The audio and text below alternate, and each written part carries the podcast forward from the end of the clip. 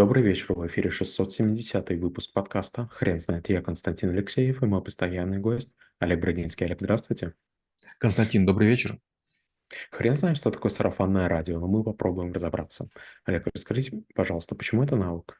А, когда мы думаем о том, как какую-то идею распространить, товар разрекламировать или исправить ситуацию общественного мнения, один из способов– это использовать так называемый маркетинг из уста в уста. Почему он называется сарафанным? Раньше было время, и женщины, девушки ходили в сарафанах, и они между собой шепчутся, и очень быстро информация распространяется. Слухи, сплетни, в том числе сарафанное радио. И вот если вам удастся э, стать э, важной повесткой э, или сегодня сегодняшнего дня или недели о вас узнают очень многие. То есть вы неформально можете запустить некую информацию, которую люди поверят, захотят пересказывать, и вы получите очень дешевый маркетинг, который будет работать невероятно эффективно. Предположим, я скажу следующее, что вот мы выпустили новый крем а, антимолаживающий, но учитывая, что сертификацию мы не прошли а, или прошли по минимальной планке, он омолаживает лицо на 20 лет, но мы заявляем только 10, потому что нам запретило государство. Получается, вы покупаете крем, который лучше, чем э, вам кажется. Таким же образом, допустим, работают различные гербалайфы или амвеи. Амвей вдруг говорит, у нас есть жидкость, которой можно мыть голову, можно очищать сковородки, она помогает от женских болезней, мужского бесплодия и там помогает, чтобы там блестел хрусталь и окна. И люди говорят, представляешь, есть единое средство, которое вообще все можно сделать.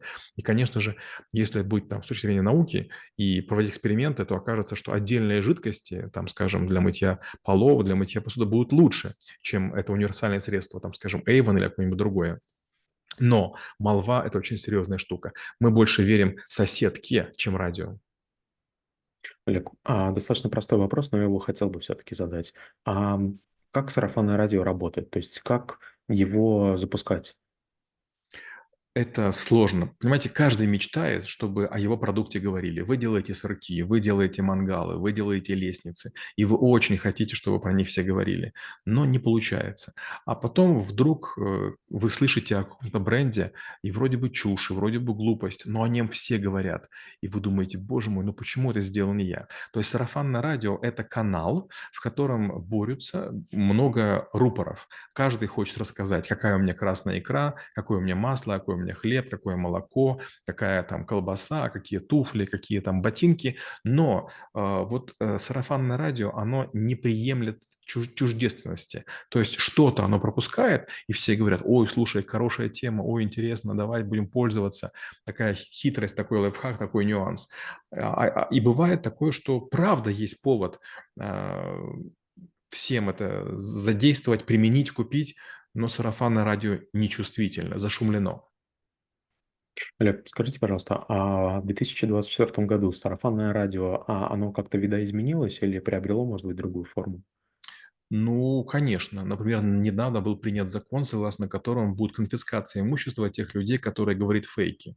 То есть в любую секунду можно было сказать какую-то глупость про чиновников, про армию, про то, что происходит или не происходит, взять фотографии старые или с другой территории, предъявить и таким образом сильно хайпануть но государство решило бороться. Как бы каждый критиковать может. Ты готов что-то сделать?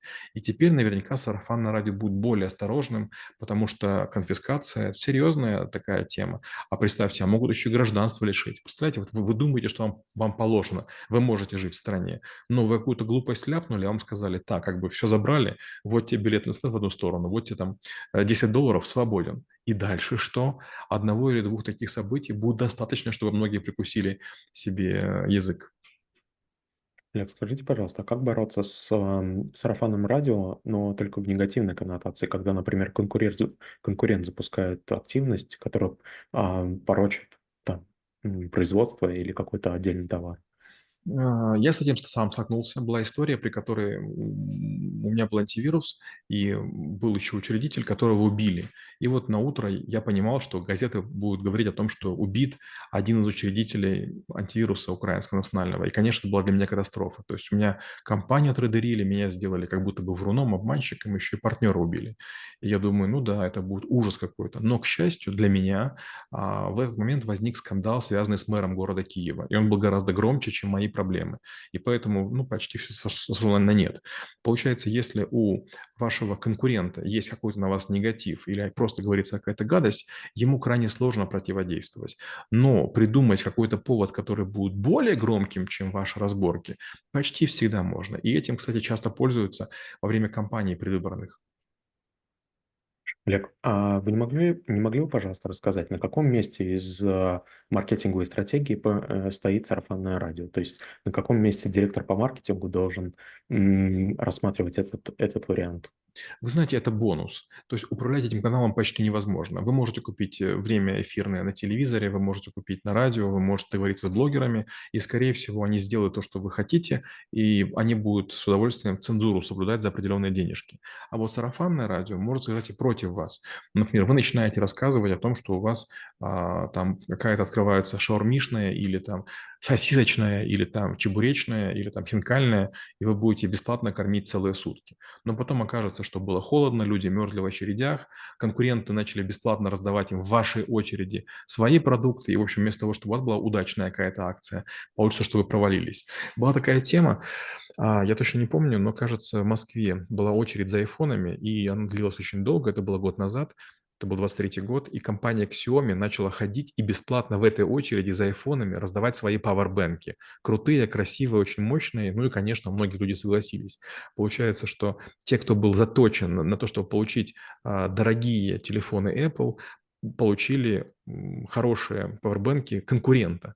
И наверняка они задумались о том, что как бы, вот гляньте, конкурент дал товар, которым каждый день пользуешься, там есть логотип, а ты вроде бы не платил, и какая-то возникает благодарность. Такая же история, представьте, я помню, как впервые ехал поездом из Киева в Москву, и я удивился, но в СВ был набор продуктов, где была красная икра. Я подумал, ничего себе, Олег, а вы не могли бы, пожалуйста, рассказать, а как, а, стимулировать, сарафанное радио, если оно есть, например, в маркетинговой стратегии продукта? Был, был скандал года три назад, когда несколько человек э, выложили фотографию, явно сделанную одним и тем же фотографом. Это бутылка водки «Белуга», «Белуга», открытая черная икра, э, несколько стопочек, и якобы это было все в самолете. И разные блогеры сказали, ой, как вкусно, сейчас я поем. Так получилось, что, видимо, были какое-то количество людей подписано на всех этих блогеров, а все там блогеры были известные, и их замочили. И сказали, что, как бы, ребята, ну что же вы там, как бы, вы же находитесь в разных местах, это просто рекламная фотография, за которую получили деньги. И одна блогер написала, да, мне заплатили 150 тысяч, а вторая написала, а мне дали больше. И начался такой, значит, серьезный разбор. И, естественно, все долго обсуждали. Оказывается, блогеры за один пост получают 150 тысяч рублей. Вот они гады. С одной стороны, у них там черная икра, которая стоит кучу денег, с другой стороны водка недешевая, стороны летают в самолете, а еще платят деньги за каждый пост. И наверняка много людей подумало, было бы здорово, если бы я или мои родственники, дети, а, знакомые, друзья вот тоже были блогерами. Такая же история возникает. Недавно житель Тюмени выиграл якобы миллиард рублей, но якобы приехал в Москву получать деньги, и было очень много разговоров, сарафан радио сразу взбеленилось, типа, наверное, выиграл свой потому что ни фамилия неизвестна, непонятно, почему из Тюмени нужно было получать деньги в Москве, что это такое. И получается, наверняка для компании, которая проводила вот эту вот а, акцию, это было таким серьезным ударом.